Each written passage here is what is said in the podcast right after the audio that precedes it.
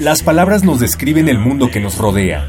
Las lenguas madres lo hacen desde el mundo antiguo y hoy nos enseñan su visión del mundo moderno.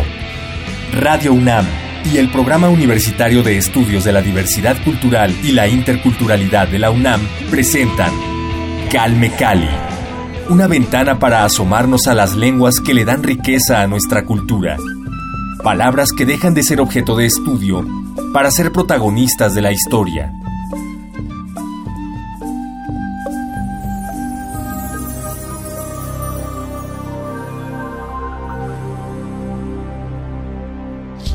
Hola, ¿qué tal? Bienvenidos a Calme Cali. Los recibo con gusto en una emisión más de este espacio de reflexión y de conversación con los diferentes hablantes de las lenguas originarias del mundo, de México y del mundo. En esta ocasión nos acompaña un hablante de lengua quechua, originario de Colombia. Está con nosotros Freddy Chicangana. Bienvenido. Muchísimas gracias. Muchas gracias a ustedes. Muy amable por la invitación. Al contrario, qué bueno que aceptaste esta conversación, esta reunión. Bueno, claro, que esta conversación salió a partir de la celebración del octavo Festival de Poesía, Las Lenguas de América Carlos Montemayor, que se celebró hace tiempo ya y que es una tradición. Eh, se celebró en la sala Nezahualcóyotl y bueno, ahí tuvimos oportunidad de conocer a Freddy Chicangana y de acercarnos un poco más a su trabajo. Freddy, pues queremos justamente que nos hables sobre tu obra, sobre tu vida y quisiera empezar con algo que me llamó la atención.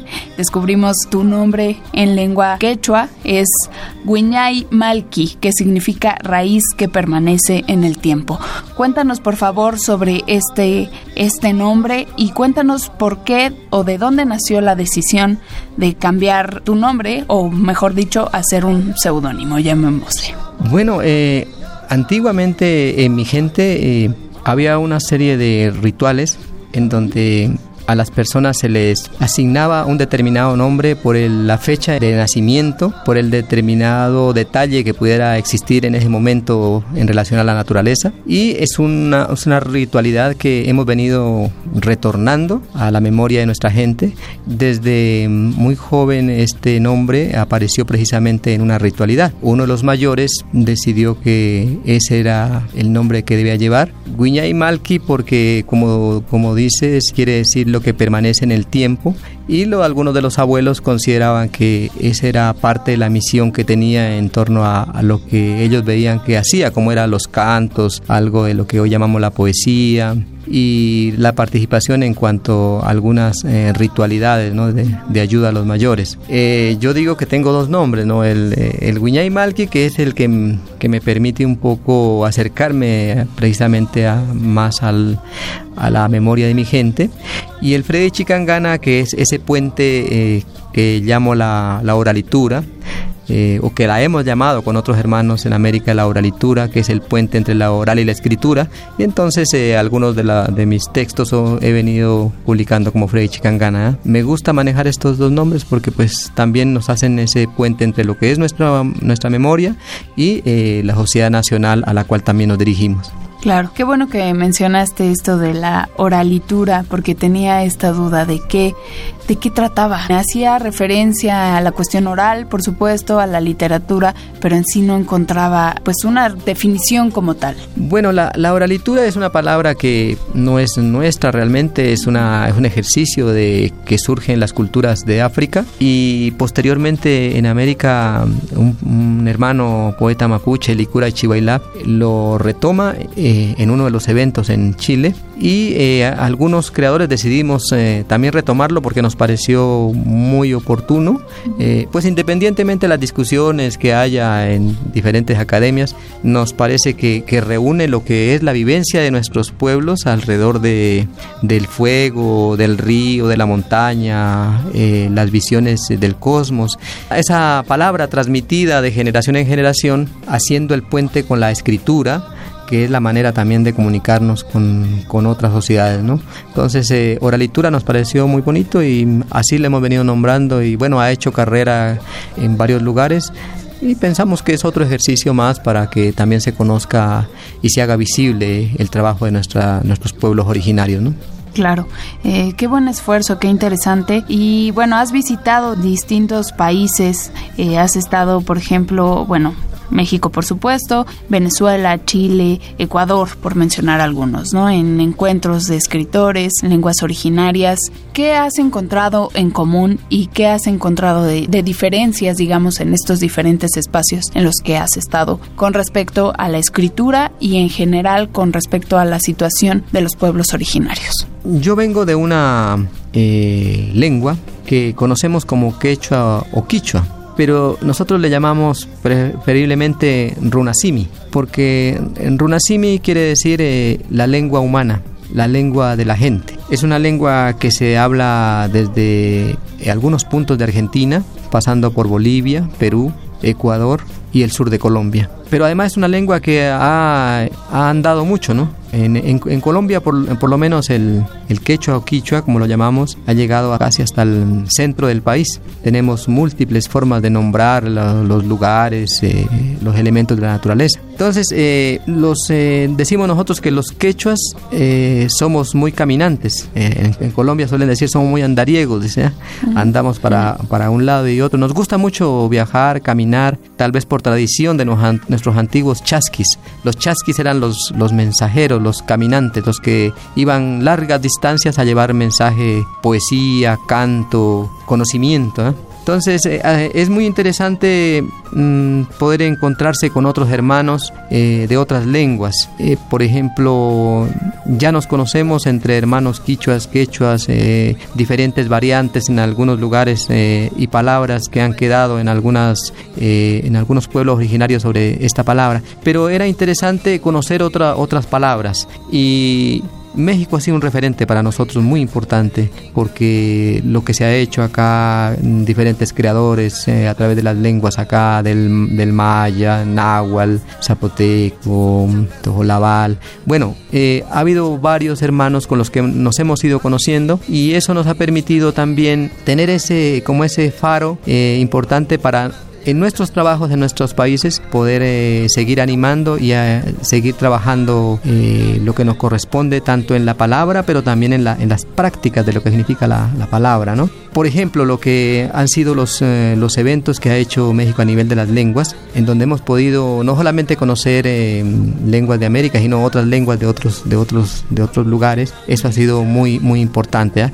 Vemos que en todos los lugares los pueblos originarios estamos cantando al a la realidad de nuestra madre tierra, a nuestra vida, a nuestro paso por este mundo y quizá con diferentes sonidos, diferentes formas de decirlo, pero en el corazón estamos sintiendo lo mismo, estamos sintiendo el mismo dolor humano, el mismo, el mismo paso a veces difícil por este, el tránsito por esta vida y estamos viendo cómo nuestros pueblos eh, necesitan cada día fortalecer más esos conocimientos ancestrales, porque la, colonización ha sido muy fuerte y la discriminación ha hecho que nuestras generaciones eh, se avergüencen de lo propio, renieguen de lo que es la madre, ¿no? Y eso hay que trabajarlo mucho porque yo les decía esta mañana, no es un problema solamente de los pueblos originarios, es un problema de la sociedad nacional, porque en cada corazón y en cada vena, en cada sentimiento de bien sea del pueblo colombiano o mexicano, está algo de los ancestros, está la palabra navegando en cualquier lugar,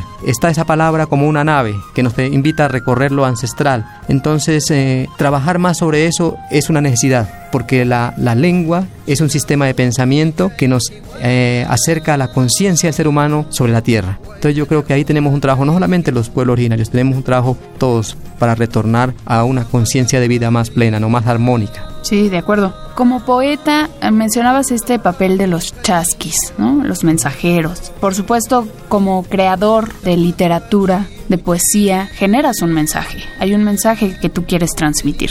¿Te consideras una especie de chasqui contemporáneo, digámoslo? Sí, realmente en, nuestra, en nuestros círculos de, de conocimientos, saberes, en, los, en nuestros mayores dicen, hay varios elementos, ¿no? Uno puede ser chasqui, que es un tipo de mensajero que lleva la palabra. Hay otros que son chacarrunas, que son los, los puentes. ¿ah? Gente puente, hay otros que vienen a ser los yachak, que son los sabedores, conocedores de, las plantas, hay otros que se llaman los amautas, que son los, eh, los, ya digamos, los que tienen la capacidad de orientar, de ayudar a transformar. Nosotros decimos los yanamautas, los amautas del mundo yana, de nuestro mundo. Entonces dicen en nuestro círculo, eh, tú puedes ser en cualquier momento amauta, pero eso no quiere decir que sea un rango más que los otros. En el círculo tú puedes ser chasqui y, haces un papel enorme.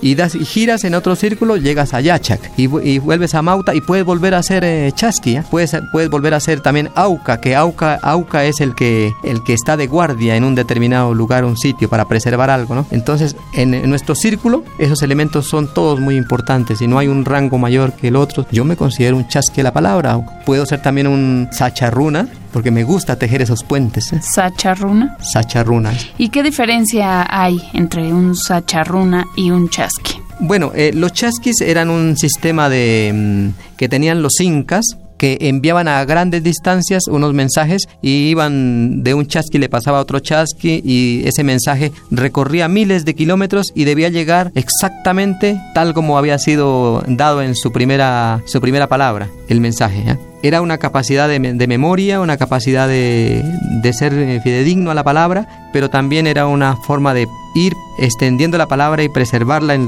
las distancias. ¿ya? El Sacha Runa, el Sacha Runa es, es ya ese, mm, ese, esa especie de puente entre lo ancestral y lo, que pues, se está viviendo actualmente, lo presente. ¿eh? Entonces, em, algunos le llaman Sacha Runa, otros le dicen Chaca, Chaca-runa, ¿eh? porque Chaca es puente ¿eh? y runa es gente. Entonces, eh, digamos, la, la, diferencia no es mucha, sino que cada cual asume el papel de que el uno lleva el mensaje, pero el otro busca la manera de que entre una cultura y la otra se ejerza un puente de comunicación. Digamos, lo que entenderíamos como una especie de traductor. Podría ser una especie de, mm, de que tiene la capacidad de mirar el mensaje que viene de lo ancestral y cómo logra entregarlo a una cultura que no conoce eso, pero que en la medida en que llegue la palabra fresca, nosotros decimos la palabra dulce, puede llegar a entenderse con esa, con esa ancestralidad. Bien, ¿nos lees algo, por favor, de lo que has creado, de estos mensajes que has concebido? Vamos a leer este, este que es corto, ya Yakukunamanta, de los ríos. Sukai Hawapi Yakuk Mukmikuk, Sutin Rimai Wauk, Paya Yukukuna Atipai, Upayaya Rimai, Aika Yupayuyay. Pimaipa Sutin Rimai, Akumanta, animasachaimanta, yuyaykuna anchamika, ima yakukuna, ayllay upayay. Navegando sobre un río silencioso, dijo un hermano, si los ríos pudieran hablar, ¿cuánta historia contarían? Y alguien habló desde lo profundo de esa selva misteriosa. La historia es tan miserable que los ríos prefieren callar. Prefieren callar.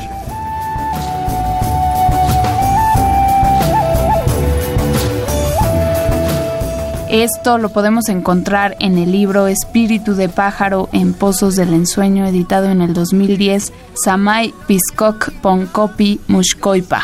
¿Lo dije bien? Así es, está bien, sí, está bien. Ese es un, un, texto que mm, fue publicado por el Ministerio de Cultura de Colombia, pero a, través del, del, Banco de la República se puso en las redes, entonces se puede mirar en cualquier lugar de este planeta. Ah, excelente, está disponible en línea. Sí, está disponible en línea, lo pueden buscar eh, eh, en, en español, lo pueden buscar por Espíritu de Pájaro en Pozos del Ensueño. Vamos a compartir, por supuesto, el enlace en redes sociales para que lo tengan a su disposición y puedan recurrir a la poesía de Freddy Chicangana en el momento que ustedes quieran, a poesía quechua. Regálanos otro poema, por favor. Claro, con gusto. Aprovechando que tienes el libro aquí. Con gusto, yo me puedo quedar aquí leyendo todo el tiempo. Hapta y Pachamanta. Ñukapi chaskichi haitachuk pachamanta chaykipa kausai. Kaika pacha ukamanta ñupayñi. Chaypi llankay chaypi kamay julio hawa. Chaypi hamuy kam muchaskasara chay pacha payakuy haptay chay pachamanta kuna rumimanta mana llakuymapak ñupapi muyuy uika chay puñuy maki ñukamanta koñichikuna yukamanta kallarini kayayman punchao punchao tapayman chaypta haytay pachamanta chay pacha hamuy añankukuna chillipay pisco tutapay amarukunay chupampak Maipai yanapay aptay chay pachamanta. Quechuk chapay unin caseño cachoy. Chiñachay yaque. Ñoca papuy yucamanta rumaya. Uño makiuna chusak. Ñoca wiskay makikuna. Ruray puyunkuna. Sinchikay manakuy. Imachay ukñukanchi quechuk. Me entregaron un puñado de tierra para que ahí viviera. Toma lombriz de tierra, me dijeron. Ahí cultivarás, ahí criarás a tus hijos, ahí masticarás tu bendito maíz. Entonces tomé ese puñado de tierra, lo cerqué de piedras para que el agua no me lo desvaneciera. Lo guardé en el cuenco de mi mano, lo calenté, lo acaricié y empecé a labrarlo. Todos los días le cantaba ese puñado de tierra. Entonces vino la hormiga, el grillo, el pájaro de la noche, la serpiente de los pajonales, y ellos quisieron servirse de ese puñado de tierra. Quité el cerco y a cada uno le di su parte. Me quedé nuevamente solo con el cuenco de mi mano vacío. Cerré entonces la mano, la hice puño y decidí pelear por aquello que otros nos arrebataron. Que otros nos arrebataron. Seguimos aquí en Calmecali con Freddy Chicangana, escritor y poeta quechua de la nación Yanacuna Mitmac del Cauca. Colombia, nos acompaña, nos visita desde el sur de América y bueno, nos ha compartido este par de poemas que podemos encontrar en su libro Espíritu de pájaro en Pozos del Ensueño. Has recibido, por supuesto, algunos premios, entre ellos el premio Nocide de Poesía Global Multilingüe en Italia. Esto fue en el 2008, hace ya 10 años. De esa fecha para acá, ¿cuál es tu percepción de la aceptación o de la inclusión, mejor dicho, de las lenguas originarias a la dinámica social cotidiana. Bueno, en todos los lugares del planeta hemos venido abriendo camino, ¿no?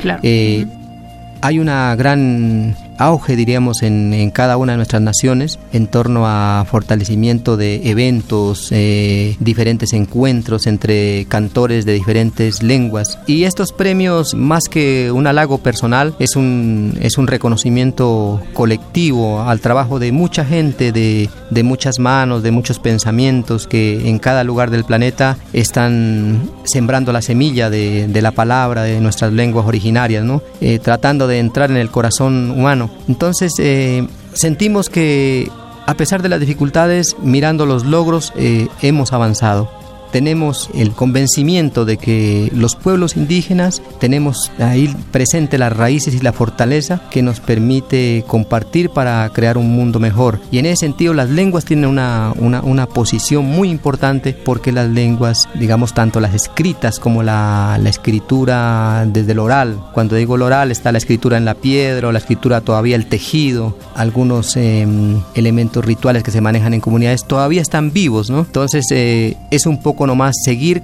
como decimos, animando el fuego de la palabra, seguirle que esa chispa siga aprendiendo para que las juventudes se sientan orgullosas y para que los nuevos seres, los nuevos niños que nacen más conectados con el cosmos, cada día se sientan orgullosos y puedan ir en camino hacia mm, nuevos encuentros con la palabra, ¿no? Entonces eh, sentimos que, mm, que no todo es perdido, ¿eh? mm, lo que hemos ganado lo hemos ganado a pulso y tenemos que seguir trabajando para, para que los que vienen también cumplan la misión de seguir, eh, seguir fortaleciendo y seguir sembrando. La palabra está floreciendo, la palabra realmente no está perdida. Hay situaciones en cada pueblo tenemos que afrontarlas, pero ahí está nuestra resistencia, está nuestro, nuestro sentimiento a ese, a ese apego a los abuelos, a los antiguos, a lo que ellos lucharon, a lo que ellos dieron. Fidelidad a los orígenes, digamos. A los orígenes y, y, al esfuerzo que dieron cada, cada hombre o mujer por preservar el conocimiento. De acuerdo. Háblanos sobre la cultura quechua. ¿Qué tradiciones encontramos en esta comunidad que los representa? Bueno, el mundo quechua tiene muchas eh, vertientes. Yo hago parte de una de esas vertientes. Eh, mi gente Yanacuna, Micmac, sobre todo nosotros en el, en el sur de Colombia nos eh, ubicamos en un territorio que maneja mm, dos elementos climáticos, una parte que es muy fría, que es zona de páramos, y hay una parte que es poco caliente, entonces manejamos los dos elementos. En el mundo de origen nosotros hablamos de tres, de tres elementos. El Ucupacha, que es de donde surge el elemento vital que es el agua. El Kai Pacha, que es lo presente con quien compartimos los árboles, las aves, otros eh, hermanos, y el Hanan Pacha, que son los elementos del cosmos, en donde está el sol, la luna, las estrellas, los eh, diferentes mm, elementos que nos permiten comunicarnos eh, a nivel del espacio, ¿no? Estos tres elementos es muy presente en, en, la, en general en el continente. Cada región le dan sus diferentes miradas, pero por lo general es la, es la misma vertiente, es la misma columna. ¿no? Decimos somos seres del agua y nuestro, nuestra creación parte eh, desde una visión de, de, lo que llamamos el Inti o el sol, el espíritu del sol. Todavía hacemos nuestras fiestas, tenemos grandes fiestas, nos eh, trabajamos todo el año para las fiestas, para um, cantarle a, al Padre Inti, que es el sol, o a la Mamaquilla, que es la luna, o para hacer lo que nombraba de, de, los nombres, que es algo que se ha restablecido. Nosotros le llamamos el Munaiki, que es la, conexión a, la conexión al amor. Ahí, se otorgan los nombres. Munaiki. Munaiki, la conexión al amor. Entonces se, otorgan los nombres eh, de acuerdo a la fecha en que, en que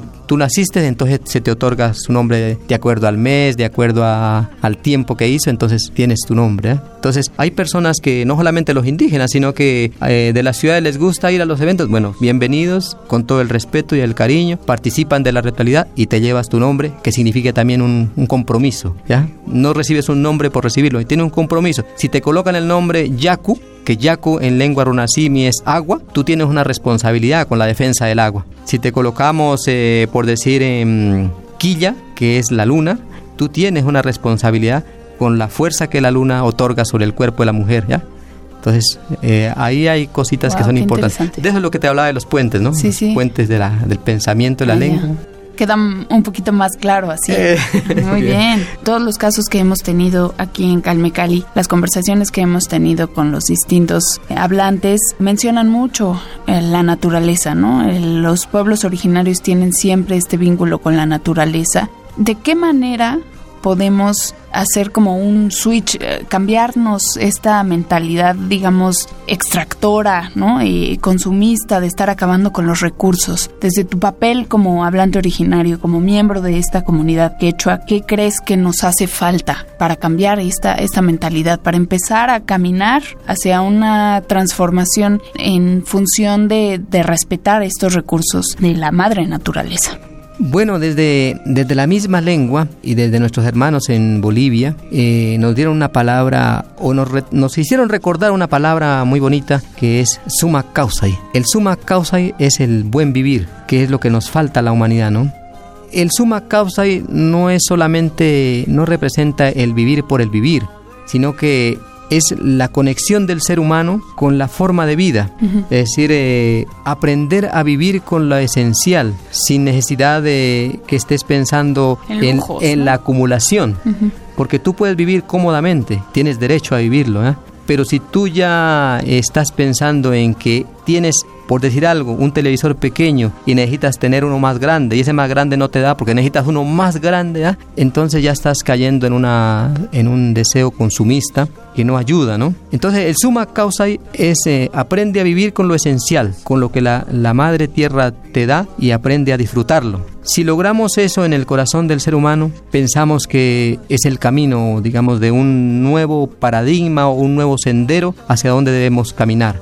Porque tal como vamos, tenemos que entenderlo, la, la madre tierra tiene un tiempo de, de agotamiento y no estamos pensando eh, en las generaciones. La, la, humanidad se vuelve, se torna egoísta y piensa solamente en, en, su paso por esta tierra, lo disfruto, lo vivo y ya, y se cae mucho en, en ilusiones, pero no estamos pensando en que la madre tierra necesita también eh, ese espacio para respirar y que las generaciones necesitan también del agua, necesitan de los elementos vitales. Entonces es, una, es trabajar un poco la, la conciencia humana, no hay otra. Y la conciencia humana es mm, dedicar dedicarle tiempo a procesos de educación mucho más acercados a o cercanos a la, a la ancestralidad, ¿no? Que lo como tú dices, miraron más esa esencia de la madre tierra. Creo que ahí tenemos una responsabilidad muy grande todos, todos, todos, todos.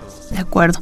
Pues hay que perseguir esta idea del suma causa, el buen vivir, recuperar la conciencia humana y eh, sí satisfacer nuestras necesidades, pero las necesidades reales, ¿no? Eso, en, Colombia, en, Colombia decían suma causa y, una, una niña dijo, agreguémosle dignamente, ah, suma causa, o sea, el suma causa pero con dignidad, Exacto. Tú puedes vivir en una casita muy, muy humilde, pero dignamente, que te respeten tus derechos, que te respeten tus cosas, que no todo se vuelva comercio, entonces no quiere decir que vivas en todos los lujos, pero que lo que tengas para vivir sea para vivir dignamente. Una buena vida. Muy bien. Freddy Chicangana, muchísimas gracias por acompañarnos aquí en Calmecali. A ustedes muy amables, muchas gracias. Freddy Chicangana, hablante de lengua quechua, nos visitó desde Colombia y lo agradecemos enormemente. Mencionar, por supuesto, que él estuvo presente en el octavo Festival de Poesía Las Lenguas de América, Carlos Montemayor, y pues obviamente agradecemos al Programa Universitario de Estudios de la Diversidad Cultural y la Interculturalidad de la UNAM por su intercesión para conocer a este gran personaje. Freddy Chicangana. Muchísimas gracias. Muy amables a ustedes. Gracias a todos. Los esperamos en una próxima emisión aquí en Calme Cali. Yo soy Vania Nuche a cargo de la producción y la conducción de este espacio. Karen Ramírez me acompañó en la asistencia y en los controles Rafa Alvarado. Muchísimas gracias a todos ustedes por prestarme sus oídos nuevamente y los espero en una siguiente emisión. Recuerden visitar el podcast www.radio.unam.mx. Ahí están disponibles todas nuestras conversaciones y por supuesto también esperamos sus comentarios en las redes sociales de Radio UNAM. Síganos como arroba Radio UNAM. Los dejo con Renata Flores Rivera, una joven cantante, muy joven, cantante originaria de Perú, interpretando esta versión quechua de la canción Falling de Alicia Keys. Disfrútenla y los espero en la próxima. Gracias, hasta pronto. кучками Хантам нюха Кунами куяйки Хукта пасят кейки Аим ян качкани Хукта пасят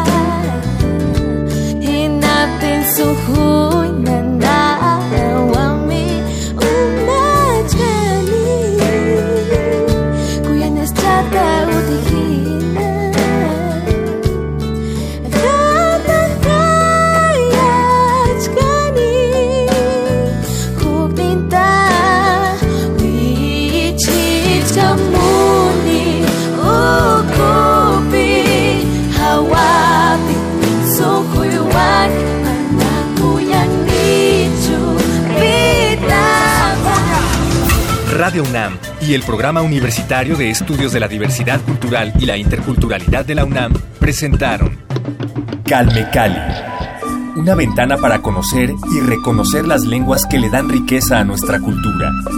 Los invitamos a aprender un poco más de las lenguas madres de México en nuestra próxima emisión.